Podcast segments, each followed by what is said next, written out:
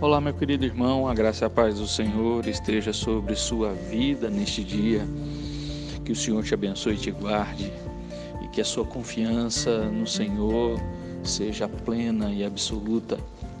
A nossa meditação de hoje se encontra em Miqueias capítulo 7, versículo 15, que nos diz: Eu lhe mostrarei maravilhas, como nos dias da tua saída na terra do Egito nós já vimos nos versículos de 8 a 10 a voz do povo, nos versículos de 11 a 14 a voz do profeta, e neste verso nós vemos agora a voz de Deus.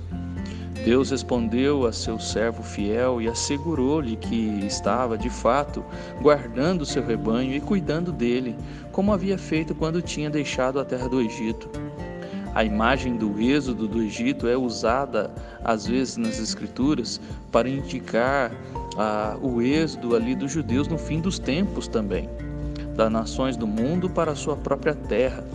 Nós vemos isso em vários textos também de Isaías, no capítulo 11, versículo 15, capítulo 12, 6, capítulo 35, de 8 a 10, capítulo 43, de 14 a 20, capítulo 51, de 9 a 11. Deus fará grandes maravilhas por seu povo nessa ocasião de sua história, quando as nações se unirem contra o seu povo. Meu querido, as promessas do Senhor não falham. O que ele prometeu a seu povo, ele mesmo cumprirá.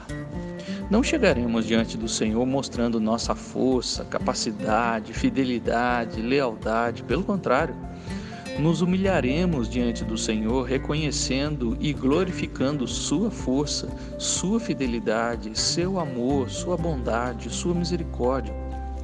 Quando o povo saiu do Egito, só conseguiram sair porque Deus levantou Moisés, porque Deus enviou as pragas, porque Deus protegeu com a coluna do fogo entre o povo e os egípcios, porque Deus abriu o mar vermelho, porque Deus fechou o mar sobre os soldados egípcios. Deus fez tudo e não o povo. No último dia, Deus fará novamente, resgatando sua igreja, a sua noiva. E aqueles que esperam no Senhor verão as suas maravilhas. Confie e espere pelo Senhor, e você verá grandes coisas que o Senhor fará pelo seu povo. Que Deus te abençoe.